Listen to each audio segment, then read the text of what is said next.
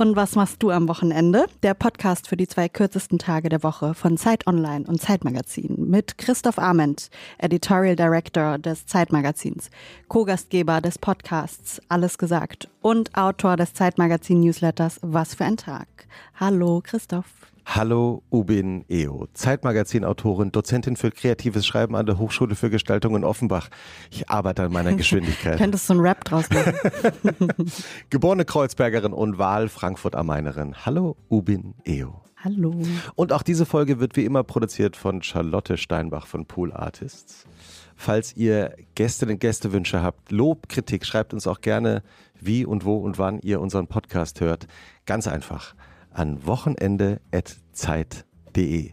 Und heute wird es ganz viel um Literatur gehen, um Bücher. Da habe ich zumindest den leisen Verdacht, denn wir haben einen Schriftsteller, einen Journalisten und einen Literaturpodcaster heute hier im Studio. Er ist 1975 in Torung habe ich das jetzt einig? Nee, nicht ganz richtig aus. Torung, ja. Torung. Also, ja, ja, so genau. ungefähr. Torung. höflich, die höfliche Korrektur so. Wird ganz anders ausgesprochen, aber genau. Äh, geboren in Berlin äh, und Hamburg lebt er heute. Er ist der Literaturchef der Zeit. Er hat äh, viele ähm, Sachbücher und auch Romane geschrieben, hat jetzt ein neues Buch geschrieben, das Ubin und ich in den letzten Tagen gelesen haben. Wir haben kurz vor der Aufzeichnung gerade schon geschwärmt, als unser Gast noch nicht im Studio war. Äh, Das heißt Traumland, der Westen, der Osten und ich. Herzlich willkommen, Adam Sobocinski. Ja, freue mich hier zu sein. Herzlich willkommen.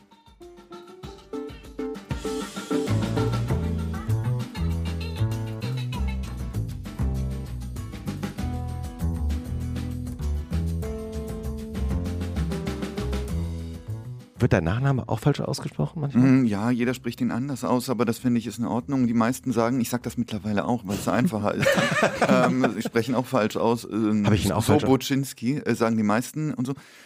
Wenn man ganz korrekt wäre, würde man äh, sagen Sobocinski. Sobocinski. Cinski, genau. So- Sobocinski. So das ist lustigerweise ja. bei mir auch so, ich spreche meinen Nachnamen auch falsch aus. Eo. Ja. Der heißt eigentlich, also koreanisch ausgesprochen, O. Ja. So ein wirklich? offenes O. Das wusste ich gar Was nicht. eigentlich viel cooler wäre, aber das gibt's halt nicht im Deutschen. Also Nee, dieses offene O. ja, ja. Das ist bei mir ja auch so. Das ist, ich, viele neue, neue Erkenntnisse heute. Oh, eigentlich Ja, müsste ich sagen O. Ubin O. Ja, genau. Ubin O. Genau. Das klingt ja eigentlich, eigentlich fast viel besser. Naja, das, äh, das Lustige ist ja, dass man bei meinem Nachnamen sogar einen Akzent äh, getilgt hat. Ja? Über dem N steht normalerweise. du, du deutest gerade auf dein Buchcover. Ja, genau. Auf dem N, also bei Sobocinski, äh, ist das N normalerweise gibt es da so etwas wie ein Accent d'aigu im Französischen. Ja, also so ein äh, so Von ein links unten Strich, nach rechts ja, so, oben. Genau. Und äh, das bedeutet dann halt, dass es ähm, äh, gewissermaßen nicht wie N ausgesprochen wird, sondern sozusagen NG. so in etwa, genau. Ja. Und ähm, das war aber so, als ich gewissermaßen, als wir 1981 nach Deutschland gekommen bin, haben die die Pässe neu gemacht, ja, weil wir deutsche Pässe bekommen haben. Mhm. Und dann haben sie es auch direkt mal eingedeutscht, ja. Ohne Rückfragen. Ohne Rückfragen, glaube ich. Weiß ich nicht. Keine Ahnung, ob sie Rückfragen gestellt haben. Ich war damals äh, sechs Jahre alt, deswegen erinnere ich mich nicht ganz genau an das Gespräch. Äh, aber Aber du erinnerst dich in deinem Buch ja auch genau an diese Zeit. Es geht auch 1981 los. Du beschreibst, wie damals die Welt aussah. Und dann erzählst du, dass deine Eltern damals eben beschlossen haben, nach Deutschland zu gehen. Du schreibst auch, es gibt keine Heldengeschichte äh, in dieser, es gibt keine Flucht in diesem, in diesem Fall, weil deine Mutter deutscher Abstammung war. Ja, genau. Also mein Vater war ähm, oppositioneller wäre auch zu viel gesagt. Der war in der Solidarność, der hat, das ist eine verbotene Gewerkschaft gewesen in Polen und hat schon in den frühen 70er Jahren äh, wahnsinnig gestreikt, aber da war er nicht alleine, sagen wir es mal so. Er war keiner dieser Anführer. Äh, das Land war allerdings in einem desaströsen Zustand und es gab eine gewisse Perspektivlosigkeit. Meine Mutter ist äh, in Polen geboren worden, 1950. Ihre Eltern waren arme deutsche Bauern, die, die so arm waren, dass man sie nicht vertrieben hat.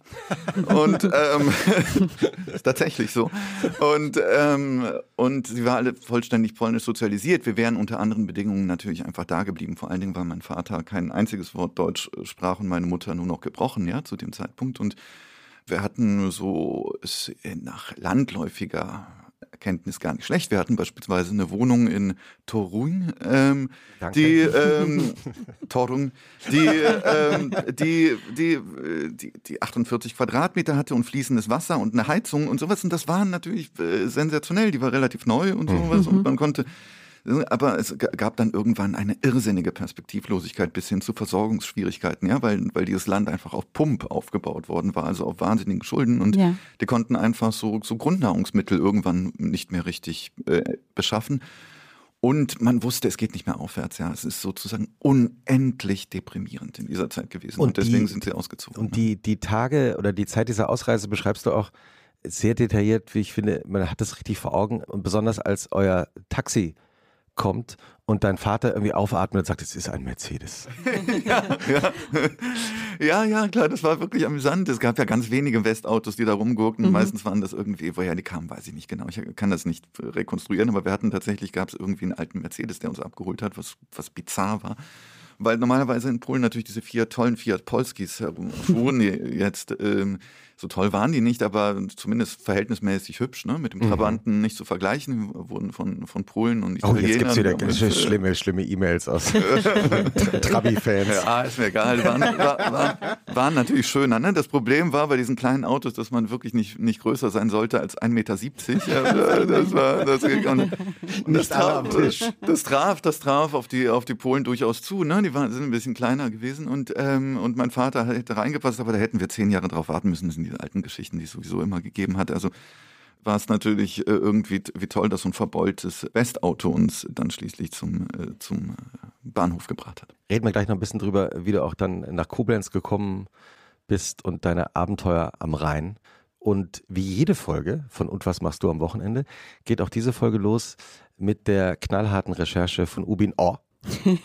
ja, richtig. Ja, ja danke. Mhm. Ja. Also ähm. eigentlich Or Ubin, oh weil Gott. der Nachname ist ja eigentlich, ähm, wird Or, immer vorgestellt im Or Koreanischen. Ubin. Genau.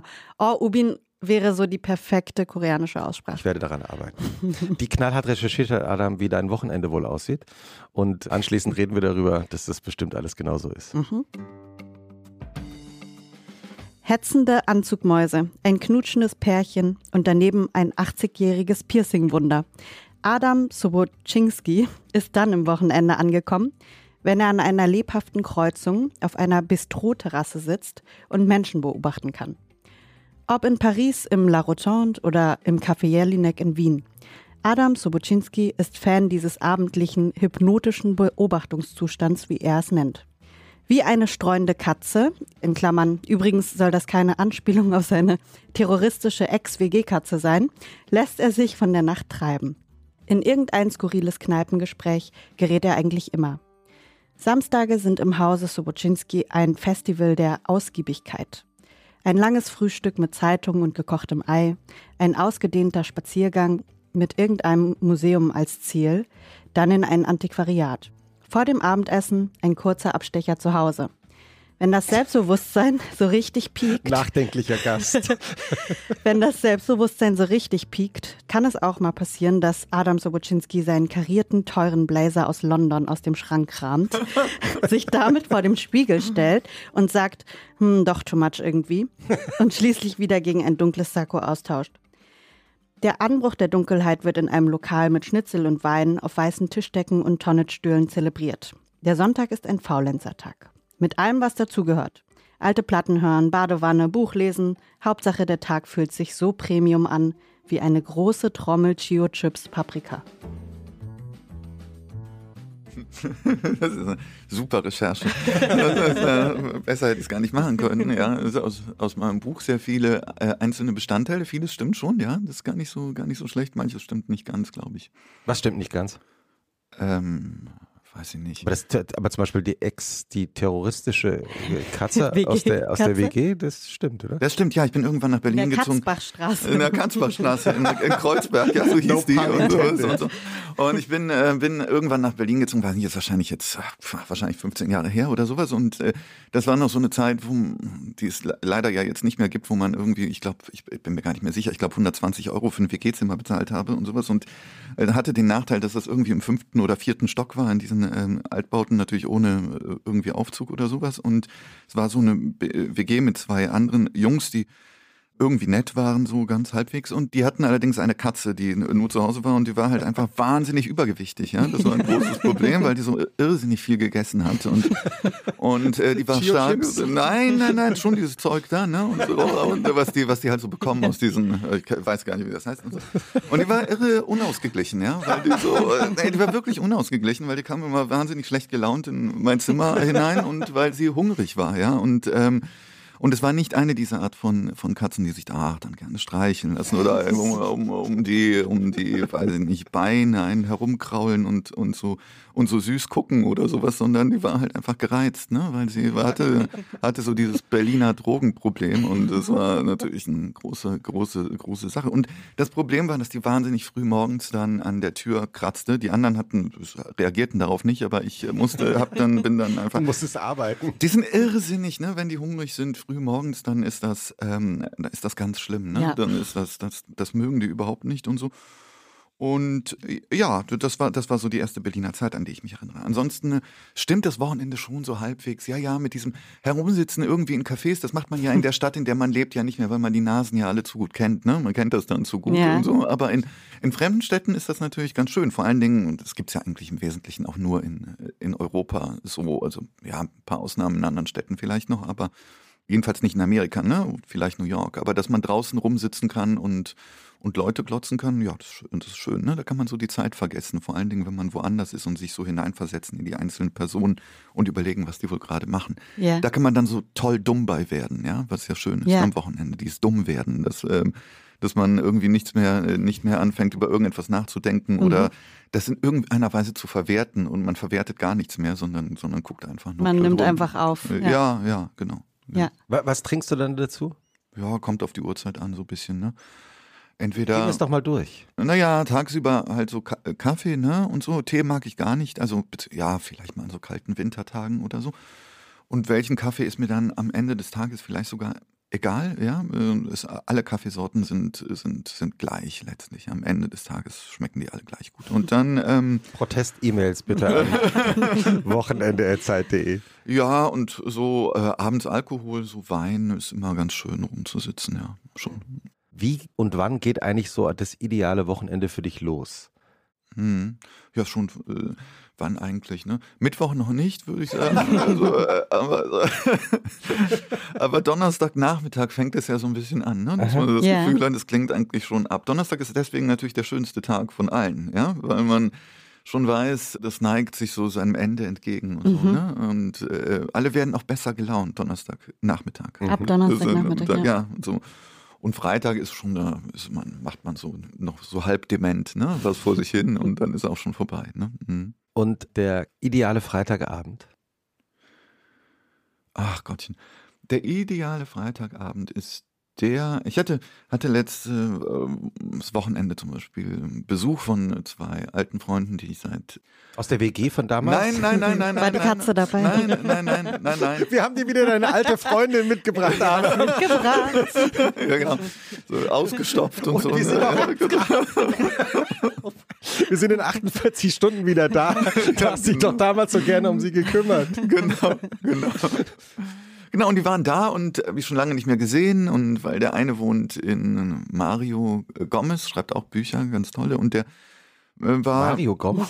Gomez, ja, Gomez. Wahrscheinlich noch. wird er, wahrscheinlich, Hat er, war er- früher Fußball, hat er früher viele Tore geschossen und äh, schreibt jetzt Bücher? Ja, ja, nee, nicht ganz, nicht ganz. Es ist eher so, dass, ähm, dass der, ja, ja, der heißt, ich, ich glaube, es heißen viele in, in, dieser äh, spanischen, aber ich finde es einen tollen Namen. Und Ja, der wohnt in, der wohnt in Chile und kommt eigentlich nur alle Jubeljahre vorbei und das war toll und so. Und wir sind was essen gegangen und das war irgendwie laut und munter und äh, es entstanden so alte Anekdoten über, über so, ach, keine Ahnung, ich weiß nicht, es war einfach ein sauguter Abend. So. Wenn Gäste, äh, äh, Freunde von dir nach Berlin kommen und die sagen, ah, was machen wir denn heute Abend?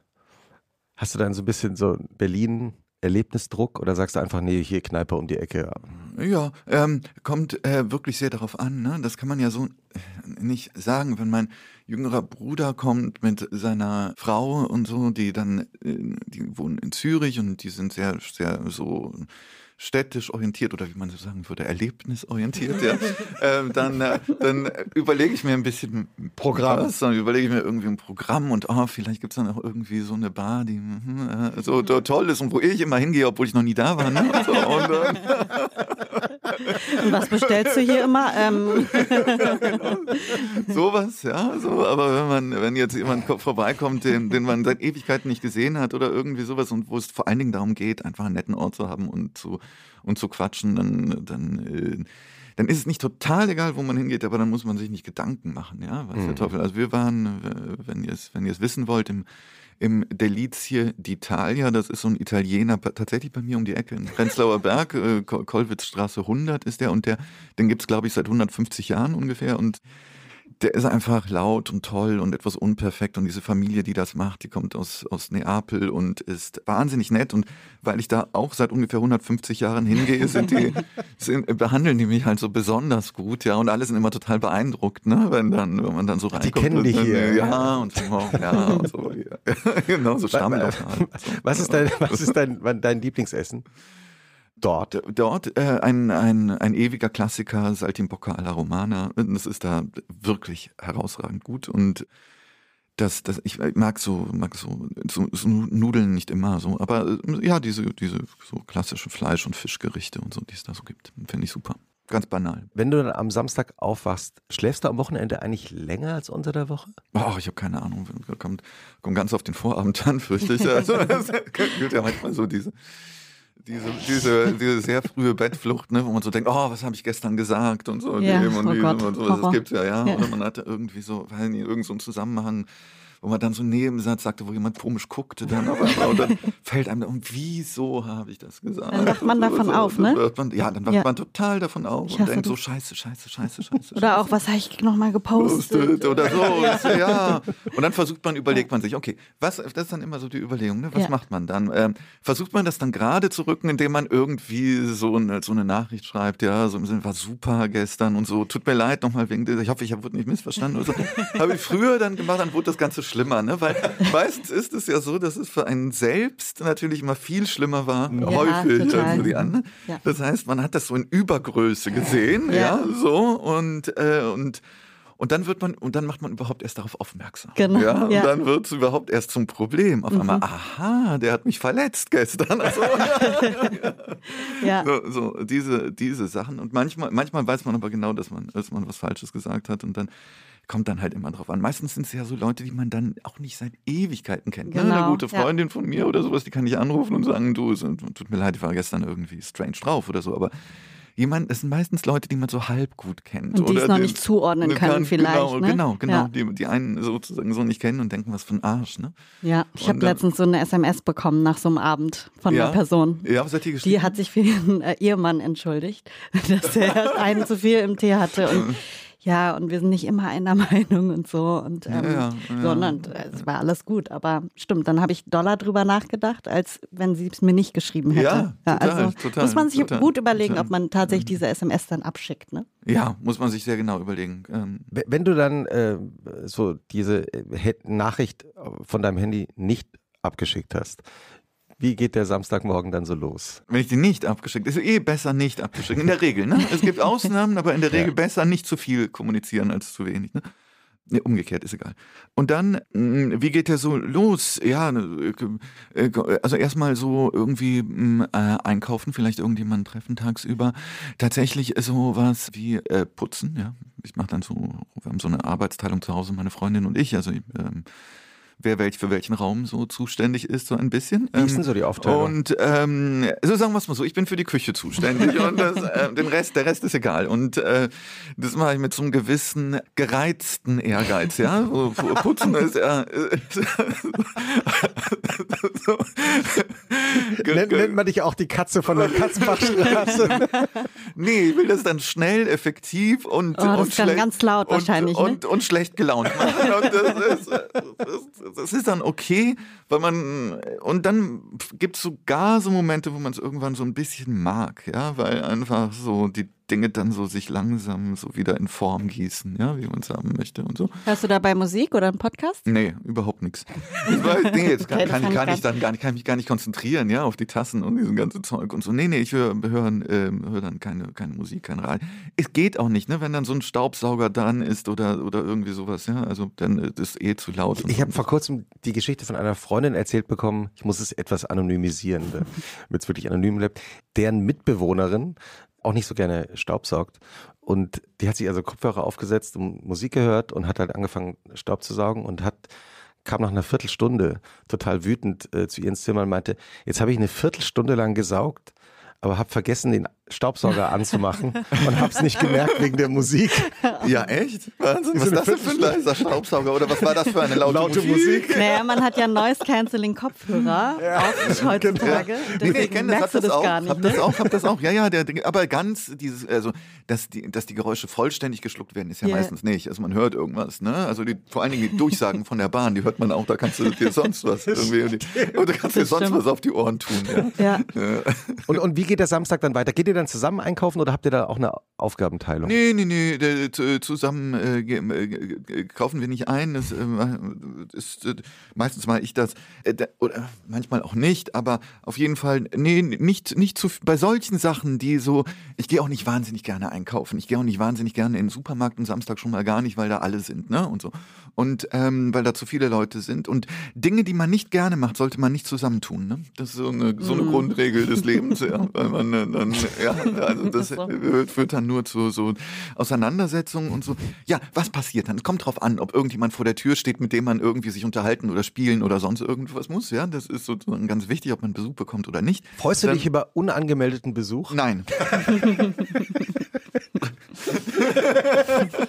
es gab ja für mich, eine absolute Horrorvorstellung, es gab ja mal diese Fernsehwerbung, mhm. ich glaube von Ferrero Küsschen. Mhm.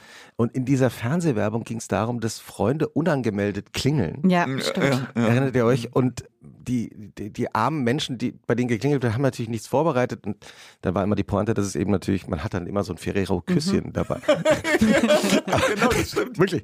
Aber eine absolute Horrorvorstellung, ja. dass man Samstagmorgens eine Gruppe von Freunden an der Tür klingelt. Ja, das ist nicht mehr, ne? Das war früher natürlich üblicher, hing auch damit. Gab also, keine Handys natürlich. Ja, und all dieses ganze Zeug und so.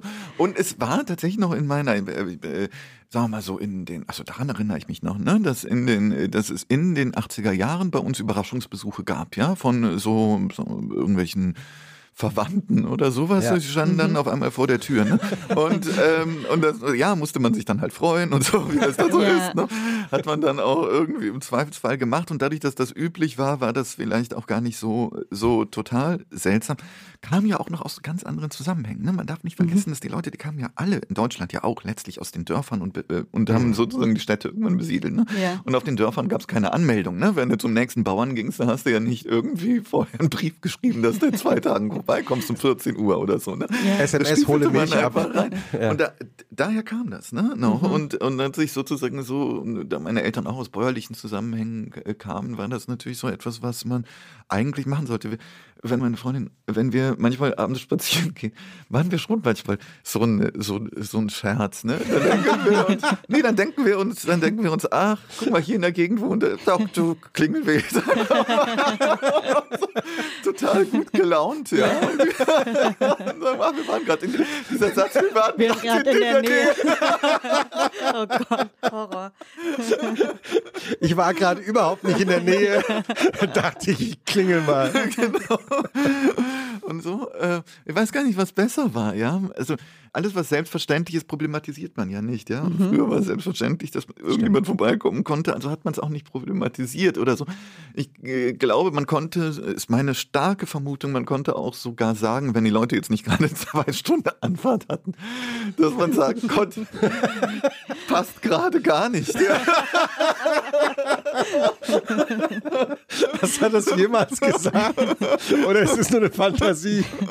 Ich weiß nicht, ich habe so, das, hab so das Gefühl, mich an sowas erinnert zu haben, also, dass es sowas gegeben hat. Ja. ja, und man musste halt immer was im Haus hatten, man musste immer bewirten können und so weiter. Ne? Ja. Das ist schon, hing mit auch sozusagen einem, einem größeren ähm, Lebenskorsett vielleicht in mancher Hinsicht zusammen oder auch gar nicht, vielleicht mit einer größeren Unperfektion. Ne? Wir sind ja so stark ähm, sozusagen so in, in Verabredungsmodus ständig, dass wir äh, unser Privatleben ja auch, äh, das kann man ja auch kritisch sehen, ja? so, so ähm, letztlich strukturieren, äh, als, als wären wir sozusagen auf Arbeit. Ne? Mhm, das stimmt. ja, das ist, ist klar, das ist eine neue Zeit. Ja, und heute muss man sich auch zum Telefonieren verabreden. Ja, gut. einfach so Hat man- spontan Anrufe auf gar keinen Ja, Fall. hat man sich, ja, hat man sich natürlich seit Jahren dran gewöhnt. Aber Ist das so? Ist das so? Darf man, darf man das nicht mehr einfach? Doch, doch man darf an- anrufen, du- du aber schon- ich doch, aber, Aber bei ich kenne, also ist sehr ich würde skeptisch. sagen, Es ich und auch viele meiner Freundinnen, Ja. die ähm, mögen es gar nicht, wenn man einfach so anruft. Nee, ist das da, mach ich, immer Natürlich noch. mal, wenn es irgendwas Dringendes gibt, aber gerade auch im Arbeitskontext oder so, Hm. einfach anrufen, das empfinden viele als sehr belästigend. Oh, okay, okay. Und wenn man sich dann noch die Steigerung, also einfach klingeln, bei jemandem an der Haustür vorstellt, ist es sehr Ah, das, absurd. ah, das macht man. Hier habe ich was gelernt hier heute. Adam, äh, hat sich ja ich rufe als- einfach immer einfach alle an. Ja. Jetzt weiß ich, warum die alle so komisch sind. Adam äh, als Literat hat sich ja auch äh, vorbereitet. Ich sehe so ein paar Notizen vor dir liegen. Hast du denn für uns auch noch ein paar Empfehlungen dabei? Naja, ich habe, äh, ich habe. Äh, Du sortierst jetzt gerade deine Ich Zettel. sortiere jetzt meine Zettel, ja, so ganz genau. Ich habe jetzt meine, meine Nickelbrille angezogen und gucke jetzt sozusagen durchs Kleingedruckte durch, ob ich hier irgendetwas finde. Das ist ja so, äh, wurde ja schon Klischee. ich- Nee, ich hatte mir was aufgeschrieben, weil ich habe diese Mail bekommen, da ich soll mir irgendwie so, so Tipps überlegen und so, was man da am Wochenende machen kann und so und dachte, scheiße, scheiße, scheiße, ja. Vor allen Dingen, weil ich, weil ich, äh, weil ich gerade, äh, weil wir gerade ganz, ganz lange im Urlaub waren und, äh, und dementsprechend auch, ich weiß gar nicht so, wo man jetzt was machen soll, ne? Und ähm, aber so, so ein paar Ideen hätte ich, was man machen könnte Ja. tatsächlich. Ja. Ja. Wir- wir ja. hören zu. Also was, ich, ich sag mal, Dinge, die ich noch nicht gemacht habe, die ich aber gerne machen würde. ähm, Das ist eine gute Das ist Kategorie. sehr gut. das ist eine ja. sehr gute Kategorie, weil wie, wie gesagt, ich kam gerade kam gerade aus Österreich und so und also ich würde wahnsinnig gerne den neuen Dominik Graf Film sehen. Jeder schreibt für sich. Allein heißt er. Da geht es um Schriftstellerinnen und Schriftsteller während der Nazi-Zeit, die nicht emigriert sind, ähm, sondern die da geblieben sind und meistens Erich Kästner zum Beispiel. zum Beispiel Erich Kästner oder auch Gottfried Benn, also Figuren, die jetzt äh, bei Ben was anders, der war am Anfang hat er sich vom Nazireich ziemlich viel ver- was versprochen, aber die sagen wir mal vielleicht im Kern eher so Mischfiguren waren. Also bei Kästner war es ja so, dass seine Bücher verbrannt worden sind sogar ne, Mhm. 33 und dann, dann trotzdem auf einmal Drehbücher für die Nazis geschrieben hat und das, weil er sich irgendwie arrangiert hat mit diesem äh, System und äh, bei Ben, der ist dann halt, wie, viele im Übrigen, dann auch depressiv geworden darüber, dass er sich darauf eingelassen hat. Also das gab, sind so Mischfiguren, wo man auch nicht sagen kann, einfach, okay, das sind jetzt einfach so, die, die, da macht man einfach so einen Stempel drauf und sagt, äh, die sind jetzt sozusagen so äh, abgehakt, weil äh, die sind ja nicht, die sind ja nicht, Mhm. haben damals Deutschland nicht verlassen, sondern die haben sich in irgendeiner Weise versucht zu arrangieren. Mhm. Und das ist natürlich interessant. Das ist eine wahnsinnig interessante Idee, so einen Dokumentarfilm zu machen. Und auf den freue ich mich. Und alles, was ich bisher an Ausschnitten so gesehen habe, äh, fand ich, fand ich irre, irre interessant, ja, weil der das auch mit so einer gewissen, ja, fast schon ein bisschen, äh, vielleicht, äh, ja, in mancher Hinsicht kokett. Ich will wissen, wie er das macht, das mit unserer Zeit auch ein bisschen verknüpft, wo man sehr stark, sehr schnell sozusagen jedenfalls über über bestimmte Leute urteilt und, und sagt, den, den darf man nicht mehr lesen, den darf man nicht mehr gucken, den darf man nicht mehr, nicht mehr sehen und so. Und davon verspreche ich mir einiges. Also das, das würde ich, würde ich wahnsinnig gerne, gerne sehen. Ja. Wer steht noch auf deinem Zettel? Ja, ich habe einen Roman gelesen, den in letzter Zeit, der so verrückt und abgedreht ist und seltsam auf so eine wirklich bizarre Weise seltsam, wie ich selten erlebt habe. Das ist von Thomas Hettche, ist der Autor. Der ist auch recht bekannt. Der hat ziemlich viel ge- geschrieben über die, wie, wie heißt das, Nürnberger Puppenkiste, kann das sein? Gibt sowas? Ja. mm, Augsburger? Also, ja, Augsburger Puppenkiste, genau. Ich verwechsel diese beiden Städte immer. Und die, der hat äh, einen Roman darüber geschrieben oder über die Pfaueninsel, ein ganz tolles Buch. Und jetzt hat er ein Pa- Buch geschrieben. Literaturpreise gewonnen. Ja, ja, klar. Ja. Hochdekoriert und so. Ja. Wie viele, ne? Wie alle. und hat, ähm, und hat äh, ein Buch geschrieben, Sinkende Sterne heißt das. Und es handelt von einem Typen, der heißt Hettche und er ist aber nicht identisch mit ihm wie immer. Es ist ein bisschen so ein Spiel und so. Und der, der fährt zum Elternhaus seiner Eltern in die Schweiz und so und da gab es einen irrsinnigen ähm, ja, Unfall, einen irrsinnigen, ähm, eine, eine Naturkatastrophe, mhm. ja, weil ein so Teile eines Berges, riesige Teile eines Berges abgestürzt sind und im Oberwallis äh, eine ganze Region abgetrennt haben und ein See ist entstanden, äh, dort wo die Rhone fließt und äh, floss und ähm, die, die, die, Gegend ist abgeschottet und wie reagieren die Leute da in, in dieser Zeit darauf? Und dann wird das wahnsinnig mystisch und mythisch, weil die auf einmal kommen so uralte Familien wieder ins Spiel, die auf einmal das Sagen haben. Äh, und es wird mhm. fantastisch. Es ist ein mhm. irrer Roman und mhm. gleichzeitig sozusagen wird es, ohne dass ganz klar wird, wie und in welcher Hinsicht genau, wird es auch so eine Allegorie zu unserer Zeit, zu unserer Gegenwart. Wie genau weiß ich noch nicht, aber ich, mich hat es wahnsinnig fasziniert, was er, was er aus dieser Konstellation macht. Ist im besten Sinne tatsächlich aberwitzig. Ja? Das, mhm. das habe ich ge gelesen in letzter Zeit und war, fand das irgendwie, fand das irgendwie gut. Mhm. Ja ich will dich nur nicht stoppen, weil du auf, deiner, nee, nee, auf deinen nee, Zetteln stehen ja noch weitere Tipps. Wenn du noch einen Tipp hast, mhm. hören wir gerne zu. Mhm, einen Tipp könnte ich äh, sagen. Und zwar hat aber jetzt nichts mit Büchern zu tun. Muss ich Bücher über Bücher Nein, so reden? Nee, das war ne? nur ein Scherz. Und zwar im Tierpark im Osten da werde von Berlin. Ich, von Berlin, ja. Da werde ich das Wochenende verbringen, das nächste. Äh, zwar mhm. nicht äh, komplett, sondern weil äh, meine Freundin darauf besteht und äh, da müssen wir hin, weil sie da so gerne hingeht. Und mhm. ich habe es, und das ist seit, seit irgendwie unendlich vielen Jahren steht das auf dem Programm. Und ähm, Wie seit Jahren wünscht sie sich, dass ihr da beide hingeht. Ja, ich verschleppe das immer. Ne? Dann pass auf die Affen auf. Ich war als Kind da Du sprichst von diesem ja, ja. Äh, Tierpark im Osten. Ich war als Kind da und habe immer Kastanien in so einen Graben geworfen am Affenkäfig. Ähm, was natürlich jetzt auch nicht, was man jetzt vielleicht nicht unbedingt machen sollte, aber habe ich halt gemacht. Das war so mein Spiel damals. Und dann ähm, wollte ich so eine Kastanie wieder hervorholen aus diesem Graben und bin da rein und ähm, Nein. dann kamen die alle an, an den Käfig und haben mir an den Haaren gezogen. Also richtig so dass mein Kopf einfach äh, quasi am Käfig dran geklebt hat. So. Oh und dann. Ja, ja, also es war richtig dramatisch. Und dann sind die Wächter gekommen und so und haben mich da rausgerettet. Aber seitdem bin ich da nie wieder hin. Vielleicht sollte ich ah, meinen Frieden ja. schließen damit. Ja, ja, man ja. muss so Traumata durch, durch, genau. durch Konfrontation. Aber keine, aber keine Kastanien mehr werfen. ja, genau, das ist, das ist ähm, auf jeden ja. Fall die Lehre daraus gewesen nichts einfach in so einen Käfig schmeißen. Ja, ja, aber ich finde den, ich finde den, ja, das darf man nicht, ne? Das, das ist ganz schlecht und so. Ich, ich, ich, mag den, ja, den kennt ja kaum jemand, ne? Diesen Tierpark weit im Osten Friedrichsfelde oder sowas. Also kaum jemand. Also wirklich kaum jemand kennt ihn, ne? Und also eigentlich niemand. Es ist ein Nein. mega Geheimtipp. Kein Mensch kennt den Tierpark gemacht. Absolut terra incognita. Also ist, man fährt irrsinnig weit raus, ne? Ist am Ende der Welt und so.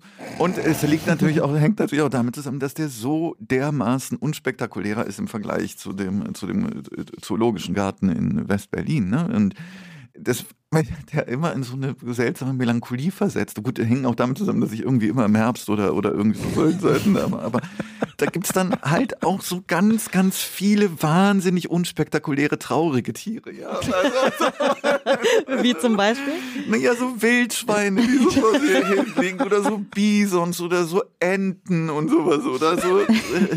Also so Dinge, die, wo man einfach auch in den Wald gehen kann. Aber gucken dann so traurig und wälzen sich im Schlamm und so und man guckt und weiß gar nicht, warum man hier ist und so. Und es, dauert dann auch eine Weile, bis man mal so einen Elefanten oder sowas sieht. Und ist das dann auch innerbeziehungstechnisch das Diskussionsthema zwischen euch beiden, dass du immer sagst, lass uns doch mal lieber Elefanten gucken. Die melancholischen Wildschweine, die kenne ich. Nee, nee, nee, nee, weiß ich jetzt nicht. Kann jetzt, nicht, kann jetzt nichts zu sagen. weiß jetzt irgendwie nichts zu sagen. Wir waren ja, wir waren ja, das auch, wird auch zu intim, ist eine zu intime Frage. Ja, ja alles klar. Ne? Zieh ich wieder zurück. Und so. Äh, wir waren ja in, in Österreich jetzt, in Bad Aussee Altaussee, so im Salzkammergut, mhm. total toll. Kennt, kennt niemand, ne? total. ist am Ende der Welt. Ne? Und, und, und, wir hatten so ein Haus gebucht, was ganz fantastisch war. Und es war so, dass direkt, also wirklich eine Kuhherde vor uns, die ganze Zeit war rund um die Uhr, weil das war abgegrenzt, wirklich nur so ein, so, ich würde sagen, so ein Meter mit so an, an, angeblich mit Strom, ne? Und so. Aber war, weiß ich nicht, ob das, ob das so war und so. Und da muss ich tatsächlich sagen, vor Kühen habe ich wahnsinnigen Respekt, ne? Wenn die Mhm. so nah an einen herankommen und so merkt man ja so, was das für eine für gewaltige, Ja. wirklich gewaltige Tiere sind, ja. Und, so, ne? und dann macht man den Fehler, dann liest man drüber ne? und, und, und weiß, dass es tatsächlich diese schlimmen Kuhunfälle gibt, ja. Und ne, vor allen Dingen, wenn die Kleine haben, ne, Ja. die verteidigen die dann, ne? Und die sind wahnsinnig schnell und so. Und äh, es ist nicht so, dass die einfach nur, nur, nur, nur komisch gucken, ne? Sondern die können auch, können auch richtig, richtig zulangen, ne? Und dann Ja. ja, ja gibt es tragische Fälle. Ne? Der Angriff der Killerkühe. Äh, Ja, nein, ist wirklich, Nein, natürlich ist, ist wirklich, ist wirklich, ne? So und ja, man. Aber es ist euch nichts passiert jetzt nur. nö, fast, ne? Aber, aber sonst nichts. Ja. Ubin, sag mal, hast du auch einen Wochenendtipp dabei? Ich habe einen Wochenendtipp dabei und zwar einen Buchtipp. Ähm, Ja, passend. Passend. Das habe ich gerade tatsächlich versch verschlungen letzte Woche. Ich war auch im Urlaub. Das heißt I'm a Fan. Das ist der Debütroman der Londoner Autorin äh, Shina Pate. Ich weiß nicht, ob ihr davon gehört habt. Der wird jetzt gerade auch überall besprochen, wurde ins Deutsche ähm, auch schon übersetzt. Und der erzählt eigentlich von so einer Dreiecksbeziehung zwischen der Hauptfigur, das ist eine junge migrantische Autorin, dann mit einem älteren, sehr erfolgreichen Künstler, also super narzisstisch natürlich, und ähm, einer reichen Influencerin, die auch was mit diesem Künstler hat. Und ja, die Hauptfigur wird äh, dann zur Stalkerin dieser Nebenbuhlerin. Und ja, es werden eigentlich die Machtstrukturen so von Instagram oder von der Gesellschaft überhaupt ähm, zerlegt in diesem Buch und super, super snackable. Also es sind ganz kurze Kapitel teilweise. Das heißt, man kann es immer so nebenbei auch äh, lesen und sehr, sehr, sehr schlau geschrieben und beobachtet. Tut oft weh. Ähm, aber deswegen ist es so ein Buch, was man nicht außer Hand legen kann. Mhm. Also kann ich sehr empfehlen.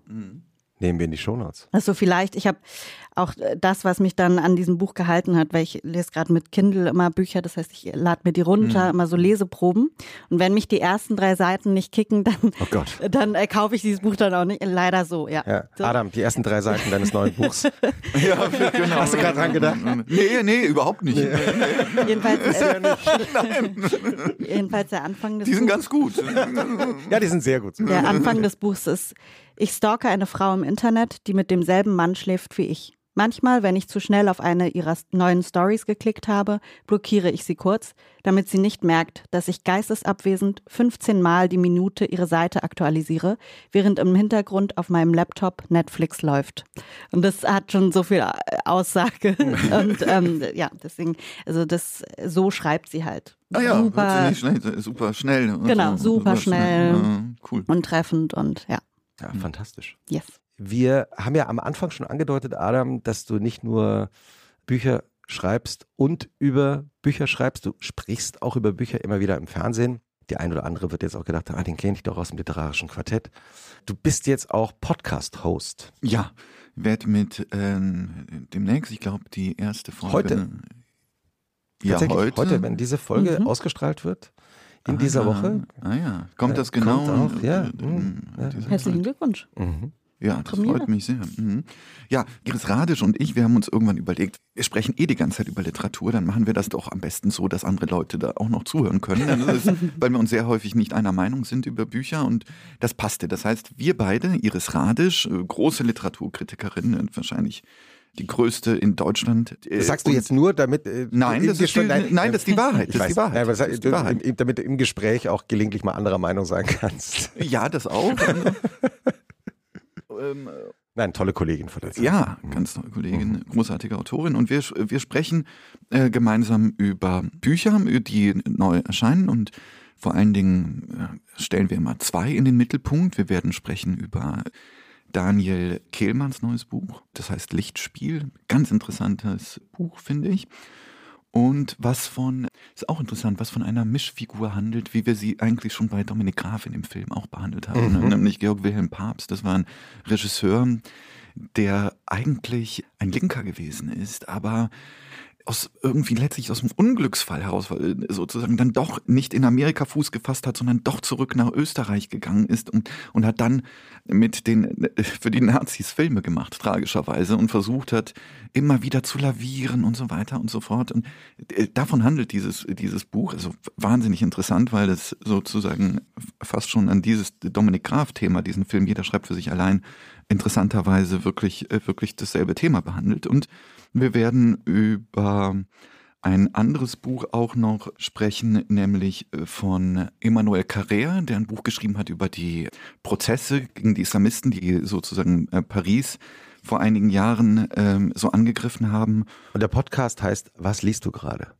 Ja, genau. Mhm. Mhm. Und es gibt euch beide und. Entschuldigen, ja, es gibt natürlich noch Alexander Kammann. Und Maya Beckers. Ne? Und Maya Beckers, die gemeinsam über Sachbücher sprechen ja. werden. Das ist, äh, das machen wir im Wechsel, weil das natürlich ganz andere, ganz, nicht ganz andere, aber es gibt ja auch erzählerische Sachbücher. Also es gibt natürlich Überschneidungen, aber es ist äh, natürlich etwas, was wir äh, im Wechsel dann machen werden. Ja, kommt alle zwei Wochen, also pünktlich zur Frankfurter Buchmesse. Adam, wie waren eigentlich die Wochenenden in deiner Kindheit?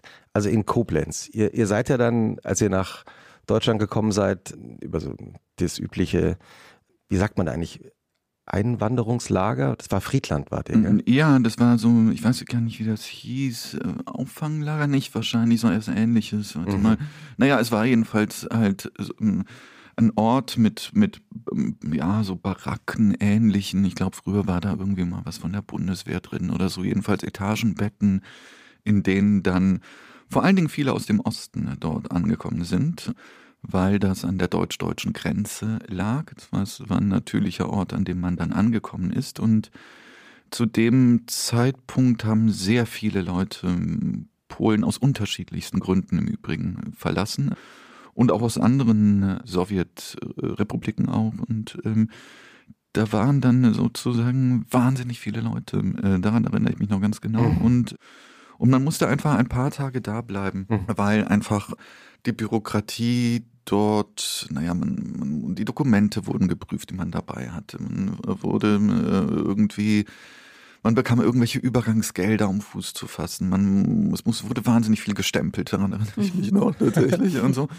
Und musste halt, noch so ein Accent aigu aus dem Nachnamen gestrichen das werden, ja. genau, dass sowas dauert. Und, ja. und, ich, äh, und, und, wir mussten ähm, ja solche äh, Prozederen und woran ich mich tatsächlich wirklich erinnern kann, ist eine Situation, dadurch, dass so viele Leute da waren, standen wir bei der Essensausgabe in einer Schlange, ja, so und ich war wirklich empört, weil ich äh, zu meiner Mutter gesagt habe, du hast mir doch gesagt, wenn wir nach Deutschland kommen, werden wir nie mehr in Schlangen stehen. Ja, weil, wir in, weil, wir in, weil wir in Polen immer vor Schlangen, vor Lebensmittelgeschäften ja. standen und, und, und, mhm. und komm, kommst du da hin, ja, nach Deutschland ist das Erste, was du erlebst, ist, dass du dich irgendwo anstellen musst und so. Und das war sozusagen recht melodramatisch, weil meine Mutter dann äh, tatsächlich auch einen kleinen Nervenzusammenbruch ist zu viel, aber sie hat dann irgendwie, war fix und fertig und so, weil dieser Satz natürlich so symbolisch war, ne, so symbolisch ja. aufgeladen war. Ne. Und, und, dann seid ihr nach Koblenz Ja, Koblenz gegangen. am Rhein, ja, genau. Und das war in Koblenz am Rhein so die Wochenenden da. Ja, ähm, äh, es gab eigentlich so ein ganz typisches Ausflugsprogramm, was Familien halt eben so machen. Ne? Es war so, dass wir dann zu den Burgen, die alle ganz toll sind, und zur Festung Ehrenbreitstein, die es auch gibt. Es gibt da ja eine, eine wahnsinnig hübsche Landschaft. Das sieht man mhm. dann als Kind natürlich nicht. Da nervt es ja so ein bisschen, dass man immer mit den Eltern irgendwo hin muss und sowas. Und, und manchmal nervt es auch nicht, ist ganz schön, aber Nö, so Familienausflüge oder mal mit dem mhm. Schiff irgendwie, ne, von A nach B oder vor allen Dingen mit dem, mit dem, mit dem Auto, was wir dann hatten, in Ford Capri irgendwie einfach mal ein bisschen rumfahren. Auch der, das gab es als Idee. Der, der, der Ford Capri habe ich gelesen, der hat dann relativ schnell den Geist aufgegeben. Ja, der, der wurde gebraucht gekauft und mein Vater hat zu spät gesehen, dass der Unterboden, also damals nur so sehr notdürftig äh, zusammengeschweißt worden ist. Und es war wirklich tatsächlich, wie sich herausstellte, fast lebensgefährlich. Der wäre fast abgefallen. Und oh wieder, naja, ist nichts passiert. Insofern alles, was nicht, wo dann äh, was Schlimmes ist, nichts passiert ist, also auch okay. Aber der, der, der hielt nicht lange. Aber es sah toll aus, ne? so ein schnittiges Ding in mhm. Orange mhm. und so. so, ein, so ein, aber ein Schrott, Schrottauto. Ne?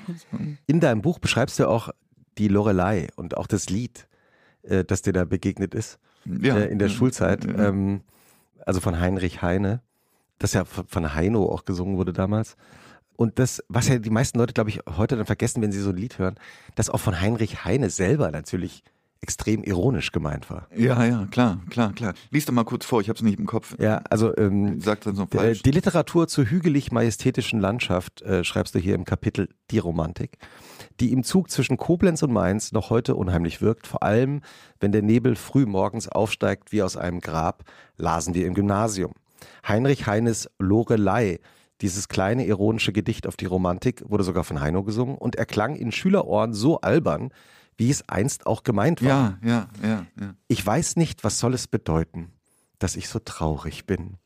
Ein Märchen aus alten Zeiten, das kommt mir nicht aus dem Sinn. ja, genau. Ja, das war ironisch, weil Heinrich Heine natürlich Ironiker gewesen ist. Der machte sich schon lustig natürlich über all diesen ganzen, über diese Reinromantik, Pathos. wenn Leute Mhm. Pathos schon Ja. hingefallen erfahren sind und so und äh, die- diese ganzen Idyllen, die dann gesungen worden äh, sind und so. Und das war, wie auch ganz schnell, ne? Jede Idylle war eigentlich äh, sozusagen schon gebrochen, äh, ziemlich schnell, ja, weil, weil Literaten gar nicht anders können. Die halten, gute Literaten können, können gar nicht Pathos aushalten lange Zeit. Ne? Das gibt's, gibt's, gibt's wenige, wo das funktioniert, Pathos. Ja, die meisten äh, denken wieder, oh, was für ein Scheiß sind wir hier gerade und so. so. Ja, rein und irgendwie so eine Frau, die dann irgendwie, die, wo die Schiffer dann irgendwie so, äh, so an die Wand ähm, äh, klatschen lässt und sowas und so. Das ist ja, das ist natürlich, äh, genau. Und das war sozusagen letztlich ein, ein, ein, ein Witzgedicht. Man nimmt das dann, hat das dann später sehr bitter ernst genommen, Ja, dann ja. auch weiterhin, ne? Das ist klar. Du hast vor vielen Jahren einen, einen sehr berührenden Text in der Zeit geschrieben, an den ich wieder denken musste, als ich dein Buch gelesen habe.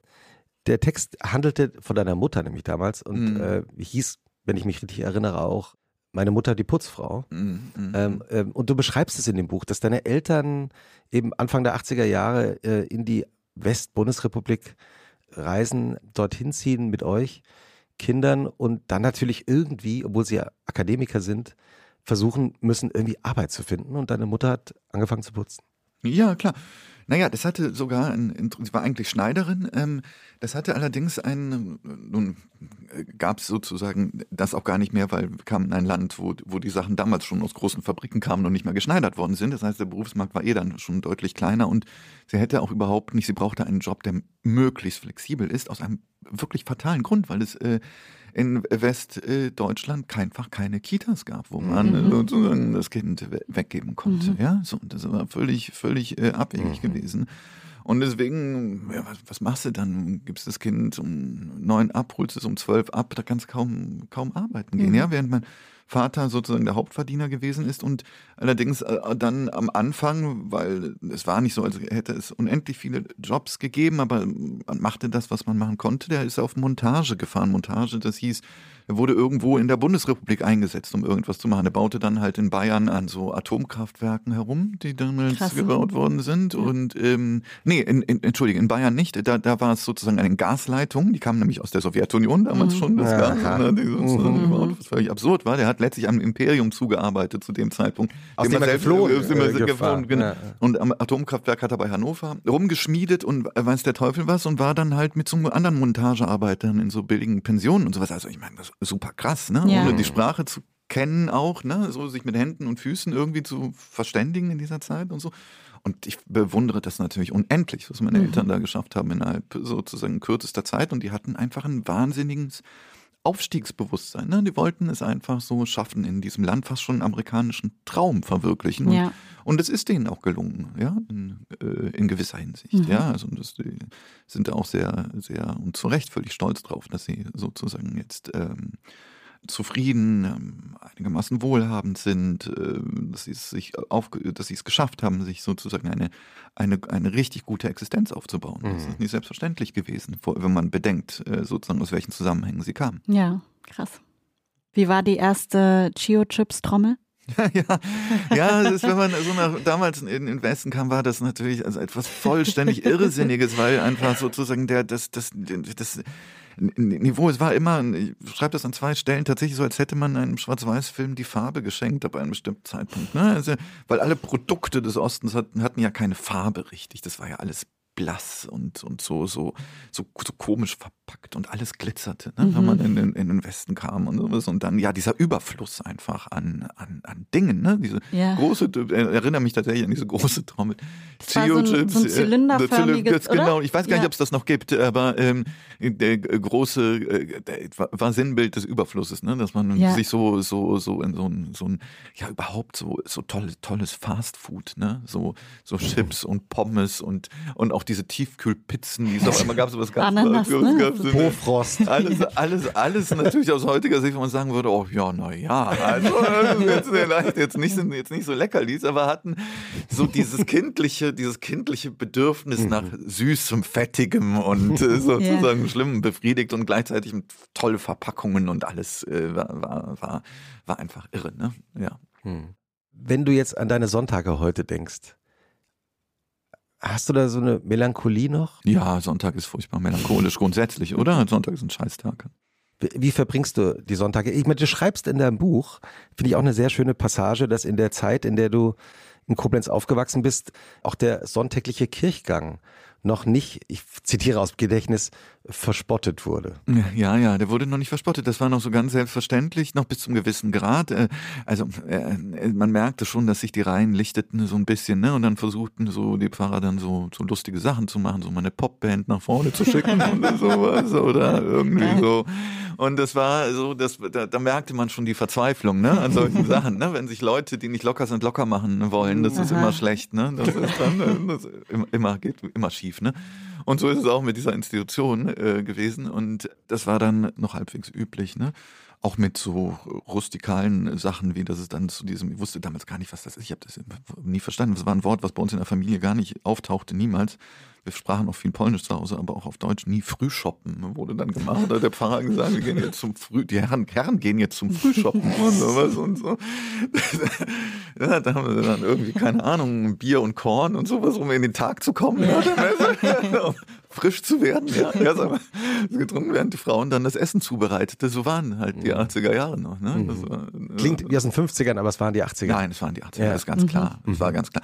Natürlich nicht überall und so, und weiß Klar. der Teufel, war es klar. Und natürlich gab es schon äh, städtische, sagen wir mal, Gegenden, wo es äh, sich, äh, wo es deutlich aufgebrochen worden ist und so. Das war ja auch die Zeit, wo so ein ganz anderer, naja, ist egal. Das ist klar, aber so in Koblenz am Rhein, so in so einem Viertel, so ganz normal war das so übliche Praxis, ja. So, so, so, so verlebte man so die, die, die Sonntage, ne?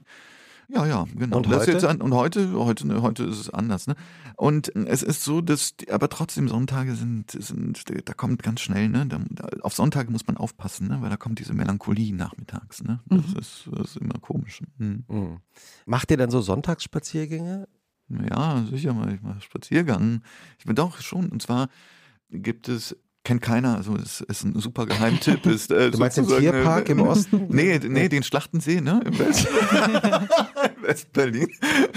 Also so, äh, wenn da das noch niemand gemacht hat. Ja, ja, sowas ganz banal, so ganz klassischer Ort, um, um den See herumlaufen, ja. Mag ich wahnsinnig gerne. Ja, Es kann man ein- auch wirklich allen Berlin-Touristinnen und Touristen empfehlen, weil er wirklich in der Stadt noch so fast halb gefühlt Ja. drin liegt. Man kann Ja. sehr leicht mit der S-Bahn hinfahren, Ja, ja, ja, genau. ist direkt am See. Ist- ist Und, und, und die, die Strecke um den See ist auch nicht zu lang. Nein, nein, man kann die so einer guten knappe Stunde oder sowas, Ja. wenn man jetzt nicht besonders müde ist, kann man schafft man die ja, nee, nee, und das ist schon schön, ne? Also jetzt nicht es ist ja eine etwas unspektakuläre Landschaft grundsätzlich alles um Berlin herum, ne, weil es so tendenziell flach ist, ne? Aber Keine Lorelei-Felsen. Nee, was auch, was auch schade ne, ist, ne? Ich vermisse das hier so ein bisschen.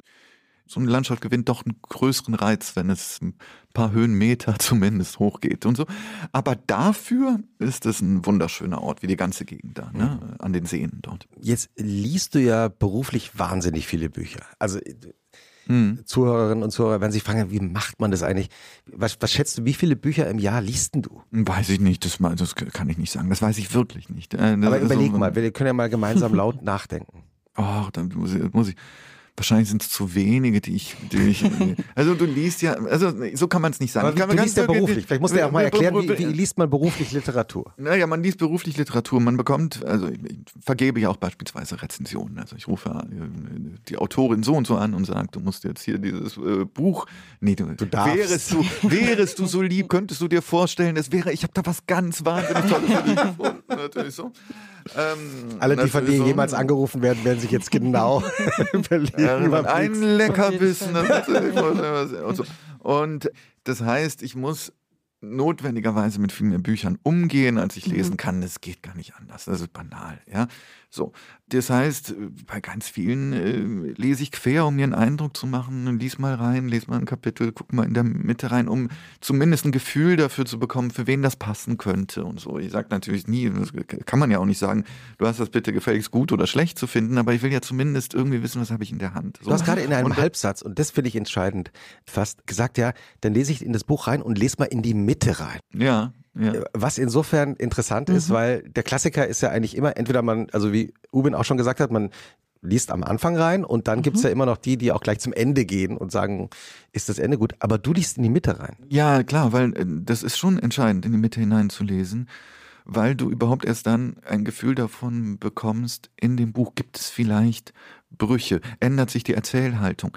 Ist ähm, vielleicht mhm. es so, dass es mehrere Personen gibt, die sprechen? Ja, ähm, ja. sozusagen diverse Erzähler, die vorkommen. Mhm. Das kapiert man natürlich überhaupt nicht. Und dann, wenn man nur das Anfang, nur den Anfang und das Ende liest, dann ist das häufig äh, sozusagen einer der größten Fehler, die man machen kann, weil sehr häufig runden sich Bücher. Das heißt, mhm. in ganz vielen Fällen ah. endet das Buch, in dem ein Motiv des Anfangs ja. wieder aufgenommen wird. Das heißt, man mhm. kommt eigentlich nicht von der Struktur richtig mit. Deswegen mhm. muss man sozusagen in, in die Mitte, Mitte hinein aufschlagen. Äh, ja. Äh, aufschlagen, um so ein bisschen, äh, um so ein bisschen so ein Gefühl dafür zu äh, bekommen, was etwas tiefer äh, gehender ist. Das heißt, wie viele, wie viele Bücher ja. ungefähr?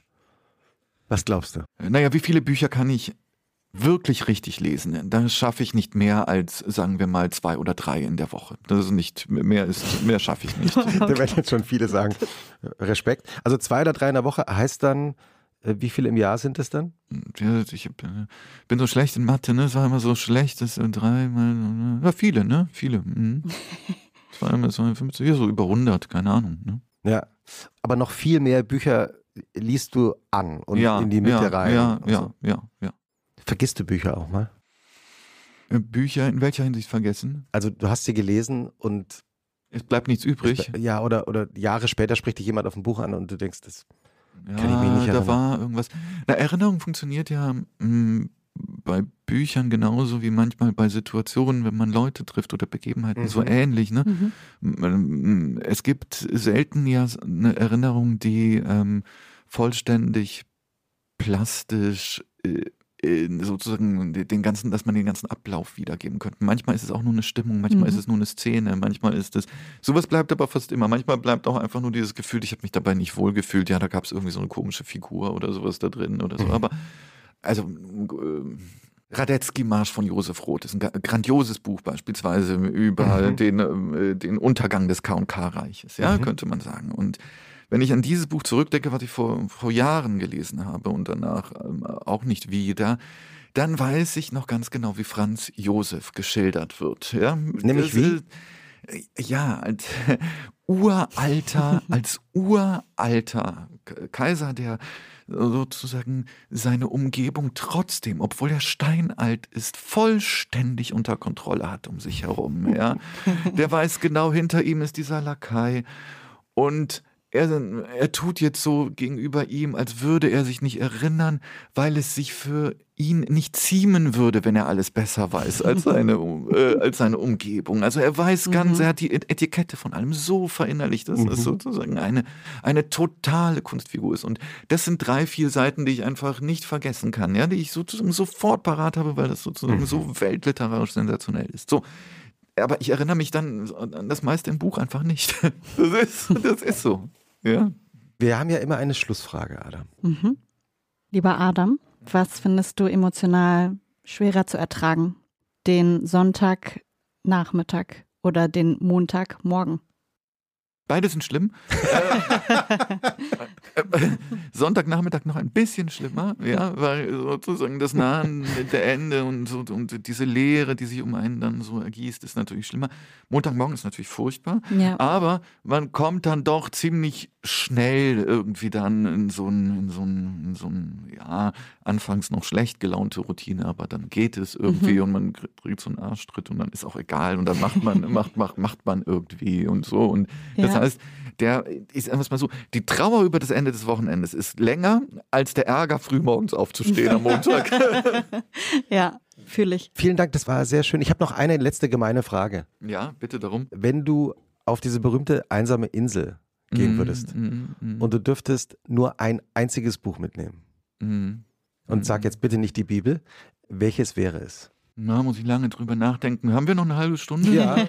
nur ein einziges. Nur ein einziges. Nur, nur ein einziges. Nur ein einziges. Oi, oi, oi, oi.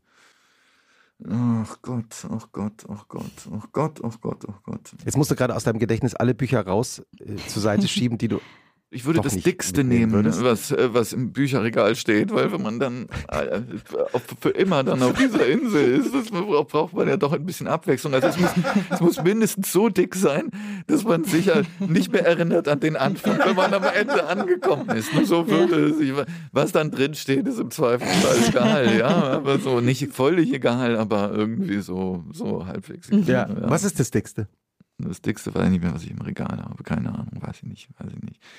Ach Gott, quält mich doch nicht so. Was doch das Dickste, was ich habe, ist wahrscheinlich vielleicht gar nicht so schlecht. Und zwar hm, von Peter Weiß, die Ästhetik des Widerstandes. Mhm. Das ist ein äh, Buch aus den 60er Jahren, was vor allen Dingen vom sozialistischen, kommunistischen Widerstand handelt im sogenannten Dritten Reich. Und ganz, ganz viele Kunstbetrachtungen, hat ganz, ganz viele Exkurse.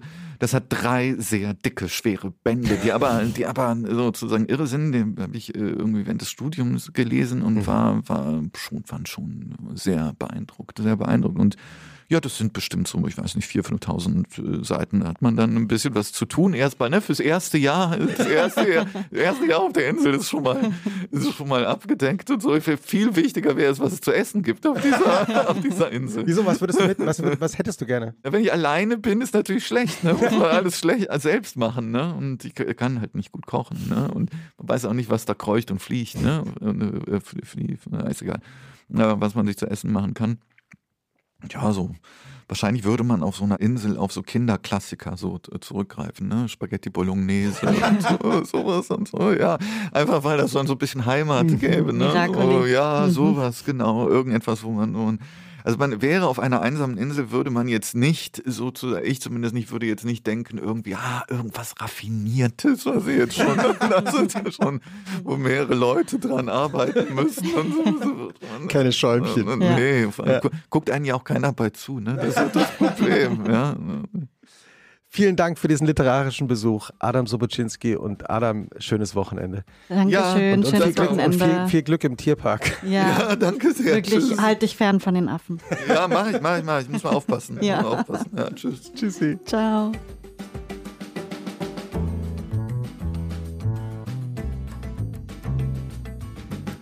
Und was machst du am Wochenende? Ist ein Podcast von Zeitmagazin und Zeit Online, produziert von Pool Artists.